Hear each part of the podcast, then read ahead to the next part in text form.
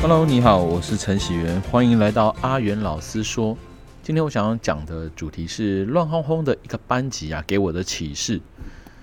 过去呢，有所谓的放牛班哦，那放牛班就是老师也不管啊，然后学生的能力也十分低落哦，那就是那当当时人人为可以分配哦，就是说啊，我这这个同学比较差或怎么样，把对对都丢在一起。然后让一些可能也不太适任的老师呢，就去教这样的班级啊，大家就是混时间把它混过去。但是在今日的社会呢，当当然再也无法这样人为的分班了哈。即使说把呃能力呢打散重组，但还是有一些可能在签约的问题。因为是这样子哦，就在以国小来讲好了，就是可能中年级到高年级，他们在重新分班的时候呢。呃，他还是会依照说，比如说他在四年级的成绩哦，就是一个等级一个等级，然后高年级第一名，好，每一班第一名，然后就全部打散，好，每班第二名全部打散，是这样的方式打散，然后之后再用呃电脑去抽签，然后抽出是这个这个班级的组成人数，还有教的老老师。可是即使是这样哦，成绩也不能代表一切，有些人的学习态度也是非常的不理想哈，因此还是有一些。呃，到一个班级的时候，整个风格啊是非常的不同。哦，就我自己个人在教的这个班级里面呢，一个礼拜下来，哦，同样的内容，大概教了四五个班。那有的班级呢，就十分的乖巧，就觉得，哎，他们的能力非常的好。那有些人呢，可能他就是整个直啊，闷闷的，没不太讲话。那当然也有的直，就是他不断的讲话，吵闹吵个不停。哦，尤其像我现在礼拜五上的课啊。呃，这个班级呢就十分的吵闹。他们虽然有时候交来的作品哇，跟别人比起来，真的是比较天马行空哦，偶有佳作，但是呢，品质也是非常的差哦。其实我能理解啊，就是 借此就理解说，为什么有人会特别去上所谓的私立学校，因为在私立学校，当然大家缴了非常多的钱哦，那个钱可能是公立的四五倍哦，十几万、二十几万这样一个月一个学期在缴，那所以呢。呃，反过来，其实我也才常在思考到说，公立学校的孩子，我们是不是也有这样的自觉？哦，就像我常常跟就是这个乱七八糟的班级，我会讲说，各位孩小朋友，你们不是，我们大家都不是说家里有钱，说爸妈哇二三十万让你们去在私立学校，那既然我们在公立学校来上课，我们是不是也能够哦让自己的学习不要因此而白费？我会分享到我自己到不同的地方，好所看到的一些一些呃见闻之类的。那我也讲说，我听到一个很有趣的事情，就以前有人在亏这个台湾人，就说啊，我到了大陆呢，可能以前的大陆相对是比较落后一点的时候，我到那边哦，那当然那边以前的生活水准稍微没有那么好的时候呢，很多人去大陆哇，就是变成一个乱七八糟的样子。然后呢，等到到日本。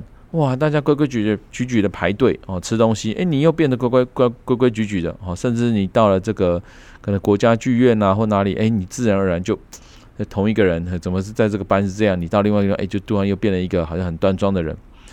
所以这个差别啊，其实就在内在的自制力了。那自制自制力怎么来？哈，有时候外在的部分，当然就是说老师很凶哦，够凶哦，或够严。然后，或者是你遇到一班很好的同学，然后大家学习气氛都非常的高昂。啊，那另外呢，当然就是内在的要求，就来自于可能你是一种恐惧。比如说我们在去大陆上海交流的时候呢，那些学生啊，听说从幼儿园哦开始，他们就很拼，很打拼，不论是家长、同学啊，很拼。那你知道说那边人口竞争啊非常的多哦，光是河北省哦就一亿人哈，都快都五六千万人，都比台湾人都还要多了哈。那所以呢，他们要能出头，哦当然这不这个难度非同小可哦，因此就相对来讲，嗯，中上中上阶层的家庭呢，当然也不希望自己的小孩子掉到下层了，当然就会很拼哦。小朋友自己也知道，不过当然也也衍生而来，就有些所谓躺平族嘛。不过这不在我们所谓讨论之内了哈。好，那所以讲起来就是自制力，当然内在的自制力是最好的方式。因此，就是我跟小朋友说，我们不是私立学校的小朋友，但还是应该要建立一个高度嘛。基本上，其实我认为，呃，最基本的就是把该做的事做好。那有长远的价值，有优先这些事情啊，优先做。我觉得这是一个可能在学校里面，至少我们可以去为自己呃所努力的一个一个方向。毕竟在这个填鸭教育下，哈，就是有人常常说，哎，你们。呃看过一个有趣说，你们老师真轻松啊，我们学生啊回去学各科，你们只要教一科就好了啊。我们每一科都会，老师你只要叫专精一科。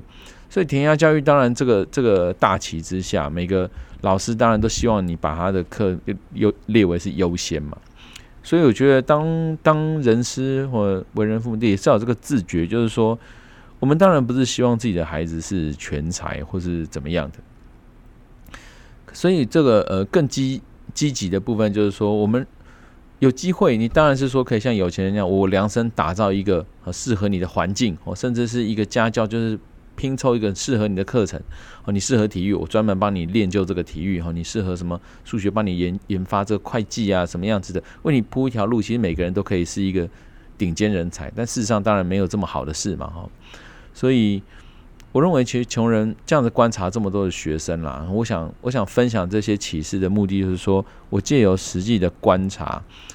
我我我自己心里面的一个体悟就是说，我们其实想要翻身，当然需要一点机缘哦。但如果你像头脑很好，比如说我家人头脑很好，你当了医生，也许这个人生诶，你就到了另外一个阶层社会怎么样的？那那当然是一种。但是我想一般的人其实可能才智啊各方面都在学校可能第二名，你永远就是那些人。那也许中间是更多的人。那我们其实应该培养的，我观察到的是说。应该培养的是对自己的尊重啊，跟尊重他人习惯，不要让自己变得太糟。那这个具体的显现就在于说，你上课是不是能够基本老师讲的，就基本的完成。那我觉得那是一个就基本尊重。比如说上课也是，有时候面对这种乱糟糟的班级，其实与其是骂人，我更会去跟他们讲说，我心里面的难过是在于，我觉得你们浪费了自己的时间哦。你有时候我们看到这些学生，他们可能爸妈也不知道他们的样子，我就。聊天聊得这样很忘我，但是他们不晓得说，其实同样呃，在这个世界另外一个时空可能的时间里面，别比如说贵族学校好了，或者什么，人家是非常积极的去学各式各样的东西，然后大家是一个这么强的环境下哦，这么好的环境下，可是，一般的公立环境，如果公立学校环境，也许你没有到一个这么好的的空间，但是其实现在呃，政府为这个公立环境打造，其实也都相当的好。所以，因此是说，我觉得小朋友自己要有一个视野的高度啦。就是说，如果我们自己还是要要求，当然，我觉得父母跟师长，我们也是提供他们一个视野，让他们知道说，这世界上确实是有不同的人，是有很积极的人，他是用一种可能跟你们这种随便的态度是不一样的，哦，这样学习的。那因此，我就回头就是说，如果今天是我自己的孩子，我在思考，就是有时候真的应该让孩子去明白说。学习这件事情，哦，你不是为了应付爸爸妈妈，也不是为了应付自己。最重要的是，你能能不能够在这个学习过程中，你培养一些正确的学习的心态。我不用把自己什么事都样样要求到第一。如果我没有这个能力，也许可以不要。但是，我觉得最基本就是，你今天来上这堂课，就像我跟学生说，老师让你你们来，老师的目的，对，我就是要对你爸爸妈妈负责啊！我不能随便放了你，那你以后怎么看我？你怎么想我？我常常告诉他们这件事情，就是说，没有老师愿意像发神经这样骂你们。可是今天我的初衷就是，我希望人家这样对我的孩子。就是当你不对了，那我该讲，不然你以后你长大了，你有孩子了，你想到你的孩子要给我教，你的感觉是什么？对不对？你说啊，这个老师以前也不管啊，那就这样随随随便便啦，我们讲话他都不管了，对不对？你可能小时候你觉得，诶，老师现在很啰嗦，很烦。可是你长大的时候，你会不会觉得，哦，当时谢谢老师是这样很认真？哦，因此我是这样自自己要求自己啦。那当然，我也会很希望我的孩子是说，你今天如果真的到了一个乱七八糟、很吵闹的班级，那你是不是能够成为那一个哦不受影响的人？你能内心知道你该做些什么，然后至少把每件事情做好。哦，你不用在同学面前，也许同才的压力让你觉得，哎，你这样是个异类。但是我觉得基本做好，没有人会。讨厌一个对自我有要求，然后洁身自爱的人。我想这就是我今天的一个呃小启小启发。因为观察到这一班，自己有个感受，想跟各位听众朋友分享。好，那我的哦今天讲就到这边，那我们下次再见喽，拜拜。